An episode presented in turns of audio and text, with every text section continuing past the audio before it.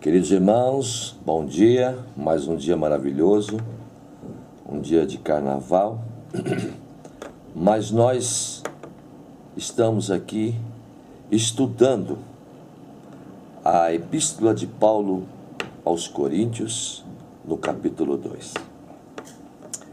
Queridos irmãos, Paulo era um homem letrado, um homem de uma cultura para a época acima da média.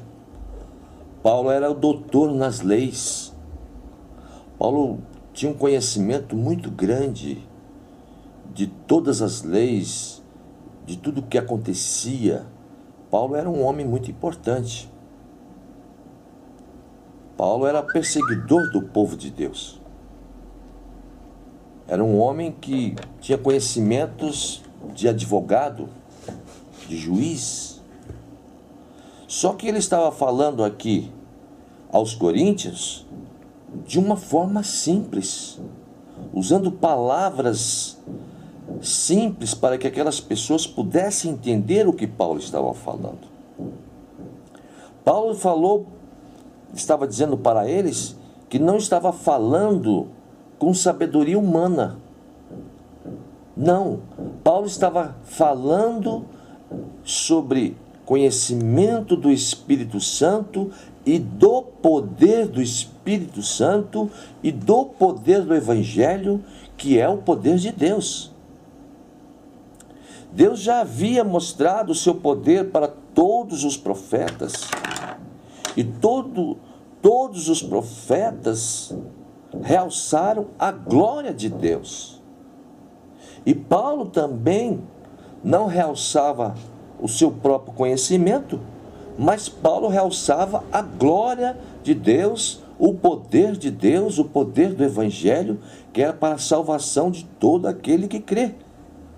Paulo só falava a respeito do Senhor Jesus, do sacrifício que o Senhor Jesus havia feito e o resultado daquele sacrifício é esta tão grande salvação que nós já temos ela hoje. Paulo foi falando que os conhecimentos deste mundo é lixo perante a sabedoria de Deus. Não adianta querer se encher de sabedoria humana que não vai dar em lugar nenhum. Porque toda sabedoria humana ela fracassa. Mas a sabedoria divina não. A sabedoria divina é eterna. Produz recompensas eternas.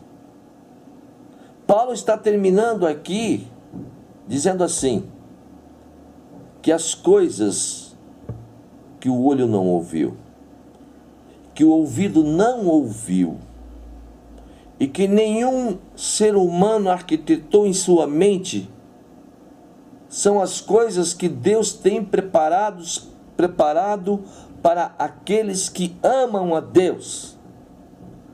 Aqueles que amam a Deus e que assume uma postura de humildade para poder pregar o evangelho, para poder passar esta mensagem tão grandiosa que não olham para si próprio, mas quando estão falando, falam desta grandiosidade que é a salvação.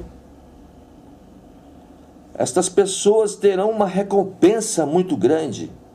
Todo aquele que aceita o sacrifício do nosso Senhor Jesus Cristo e ama a Deus como Pai e assume uma postura de filho, filho que ama o Pai tem uma recompensa muito grande. Tem a vida eterna e não só a vida eterna, mas coisas que Deus preparou e que Deus tem preparado para nós que nós nunca imaginamos e nem nunca vamos imaginar. Estas coisas são as coisas que aqueles que amam a Deus vão receber. Portanto, irmãos, nós estamos focando no Evangelho, na salvação e nas coisas grandiosas que Deus tem preparado para nós. Se você tem um amigo, um filho, uma pessoa que você ama, e que você quer que essa pessoa também receba estas coisas maravilhosas que Paulo falou que Deus tem preparado para nós. Você que não quer que aquele parente, aquele amigo fique longe destas coisas maravilhosas que já nós temos como posse, já pertence a nós, porque nós amamos a Deus e já estão preparadas para nós lá no céu. Passe para diante o nosso endereço. Passe para essas pessoas. Nosso endereço virtual é libertos pelo amor de Cristo blogspot.com.br.